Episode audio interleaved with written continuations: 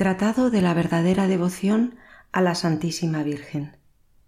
Día 10.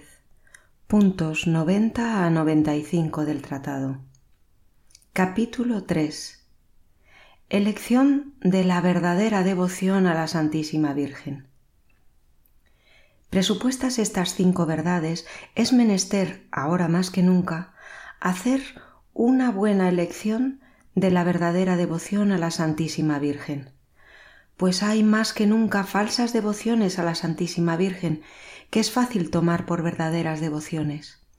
El diablo, como un monedero falso y un engañador fino y experimentado, ya ha engañado y condenado a tantas almas por una falsa devoción a la Santísima Virgen, que él se sirve todos los días de su experiencia diabólica para condenar a muchas otras, entreteniéndolas y adormeciéndolas en el pecado, so pretexto de algunas oraciones maldichas, de algunas prácticas exteriores que les inspira.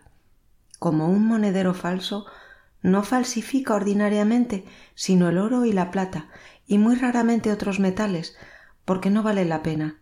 Así, el espíritu maligno no falsifica tanto las otras devociones como las de Jesús y de María, la devoción a la Santa Comunión y la devoción a la Santa Virgen, porque éstas son entre las devociones lo que son el oro y la plata entre los metales.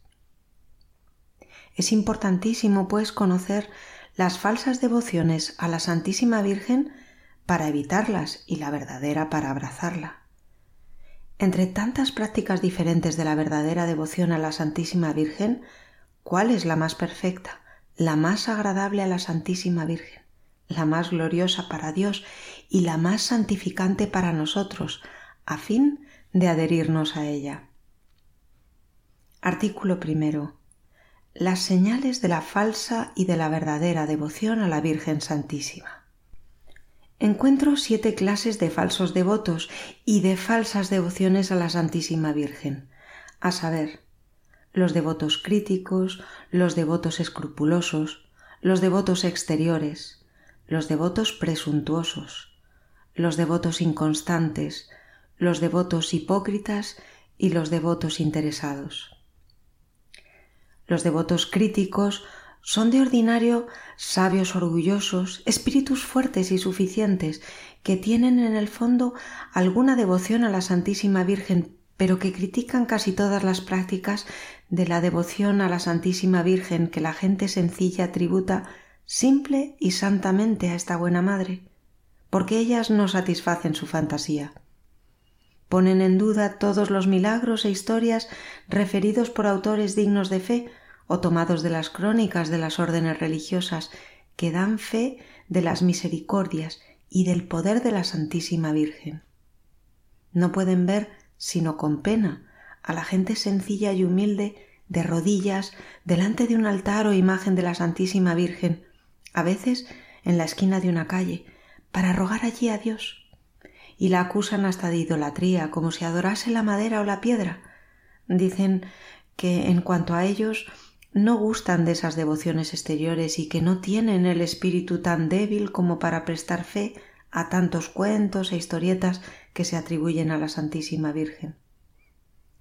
Cuando se les refiere las admirables alabanzas que los santos padres tributan a la Santísima Virgen, o responden que éstos han hablado como oradores, con exageración, o dan una torcida explicación a sus palabras. Esta clase de falsos devotos y de gente orgullosa y mundana son muy de temer e infieren un daño incalculable a la devoción a la Santísima Virgen y alejan de ella a los pueblos de una manera eficaz so pretexto de destruir sus abusos. Los devotos escrupulosos son gente que teme deshonrar al hijo honrando a la madre, rebajar a aquel exaltando a ésta. No podrían sufrir que se tribute a la Santísima Virgen alabanzas muy justas que le han tributado los santos padres. No toleran, sino con pena, que haya más gente de rodillas delante de un altar de la Santísima Virgen que delante del Santísimo Sacramento, como si lo uno fuese contrario a lo otro, como si los que oran a la Santísima Virgen no orasen a Jesucristo por ella. No quieren que se hable tan a menudo de la Santísima Virgen, que uno se dirija tan a menudo a ella. He aquí algunas de las sentencias que le son ordinarias. ¿Para qué tantas coronas, tantas cofradías y devociones exteriores a la Santísima Virgen?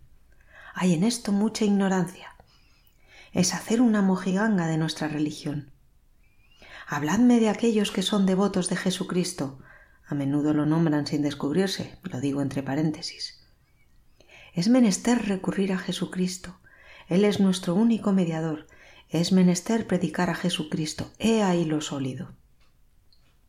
Lo que dicen es verdadero en un sentido, pero con relación a la aplicación que de ello hacen para impedir la devoción a la Santísima Virgen, es muy peligroso y un lazo sutil del maligno, so pretexto de un mayor bien, pues nunca se honra más a Jesús que cuando se honra más a la Santísima Virgen, puesto que no se la honra sino a fin de honrar más perfectamente a Jesucristo, puesto que no se va a ella sino como el camino para encontrar el término al cual se va, que es Jesús. La Santa Iglesia, con el Espíritu Santo, bendice a la Santísima Virgen la primera y a Jesucristo el segundo. Benedicta tu in mulieribus, et benedictus frutus ventris tui, Jesús. Bendita tú entre las mujeres, y bendito es el fruto de tu vientre, Jesús no porque la Santísima Virgen sea más que Jesucristo o igual a Él, lo cual sería una herejía intolerable, sino porque para bendecir más perfectamente a Jesucristo es menester antes bendecir a María. Digamos pues con todos los verdaderos devotos de la Santísima Virgen contra estos falsos devotos escrupulosos, Oh María, Bendita tú eres entre todas las mujeres y bendito es el fruto de tu vientre, Jesús. Ven y Creator Spiritus. Ven, Espíritu Creador, visita el alma de los tuyos, llena de suprema gracia los corazones que creaste. Tú llamado Consolador, don de Dios Altísimo, fuente viva, fuego, caridad y espiritual unción. Tú regalo de siete dones, dedo de la diestra paterna tu prometido formal del Padre, que enriqueces con elocuencia nuestros labios. Enciende luz a los sentidos, infunde amor a los corazones, con tu fuerza perpetua sostén nuestra debilidad. Arroja muy lejos al enemigo y danos pronto la paz. Ante nosotros marcha como guía para que evitemos todo mal. Sepamos por ti del Padre y conozcamos al Hijo, y a ti, Espíritu de ambos, creamos en todo tiempo. Gloria a Dios Padre, y al Hijo que resucitó de entre los muertos, y al Paráclito por los siglos de los siglos, así sea. Ave Maris Estela. Ave estrella de la mar, augusta Madre de Dios permanentemente Virgen, puerta del cielo, feliz recibiendo tú aquel ave por la boca de Gabriel. Cimentanos en la paz, mudando el nombre de Eva. Desata el lazo al culpable, muestra la luz a los ciegos, líbranos de todo mal, consíguenos todo bien. Que eres madre, muéstranos. Reciba por ti las preces quien, nacido por nosotros, quiso ser el fruto tuyo. Virgen única, sin par, entre todas la más dulce, librados de nuestras culpas, haz que seamos mansos, castos. Concédenos vida pura, vía segura prepara para que, viendo a Jesús, siempre juntos nos gocemos. Sea alabanza a Dios Padre, al Sumo Cristo esplendor con el Espíritu Santo, a los tres un solo honor. Así sea. Letanías de la Humildad. Señor, ten piedad. Señor, ten piedad. Cristo, ten piedad. Cristo, ten piedad. Señor, ten piedad. Señor, ten piedad. Jesús manso y humilde de corazón. Óyeme. Jesús manso y humilde de corazón. Escúchame. Del deseo de ser estimado. Líbrame, Jesús. Del deseo de ser amado. Líbrame, Jesús. Del deseo de ser ensalzado. Líbrame, Jesús. Del deseo de ser honrado. Líbrame, Jesús. Del deseo de ser alabado. Líbrame, Jesús. Del deseo de ser preferido a los demás. Líbrame, Jesús. Del deseo de ser consultado. Líbrame, Jesús. Del deseo de ser aprobado. Líbrame, Jesús del temor de ser humillado, Líbrame, Jesús. del temor de ser despreciado, Líbrame, Jesús. del temor de ser reprendido, Líbrame, Jesús. del temor de ser calumniado, Líbrame, Jesús. del temor de ser olvidado, Líbrame, Jesús. del temor de ser puesto en ridículo, Líbrame, Jesús. del temor de ser injuriado, Líbrame, Jesús. del temor de ser juzgado, Líbrame, Jesús. el conocimiento y el amor de mi nada, Concédeme, oh Jesús. la perpetua memoria de mis pecados, Concédeme, oh Jesús. la persuasión de mi mezquindad, Concédeme, oh Jesús. el aborrecimiento de toda vanidad, Concédeme, oh Jesús. la pura intención de servir a Dios, Concédeme, oh Jesús. la perfecta sumisión a la voluntad de Dios, Concédeme, oh Jesús. el verdadero espíritu de compunción, Concédeme, oh Jesús. la obediencia sin reserva a los superiores, Concédeme, oh Jesús. el odio santo de toda envidia y celos, Concédeme, oh Jesús. la prontitud en el perdonar las ofensas, Concédeme, oh Jesús. la prudencia de callar en los asuntos ajenos, Concédeme, oh Jesús. la paz y la caridad hacia todos, Concédeme, oh Jesús. el ardiente deseo del desprecio y de las humillaciones, y de ser tratado como tú, y la gracia de saber recibir todo esto santamente. Concédeme, oh Jesús.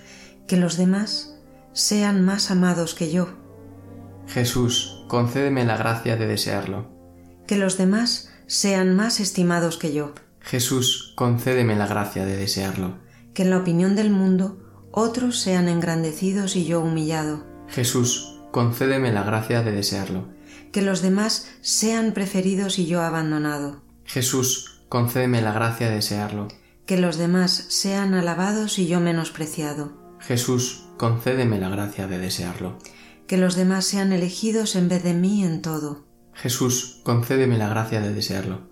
Que los demás sean más santos que yo, siendo que yo me santifique debidamente. Jesús, concédeme la gracia de desearlo.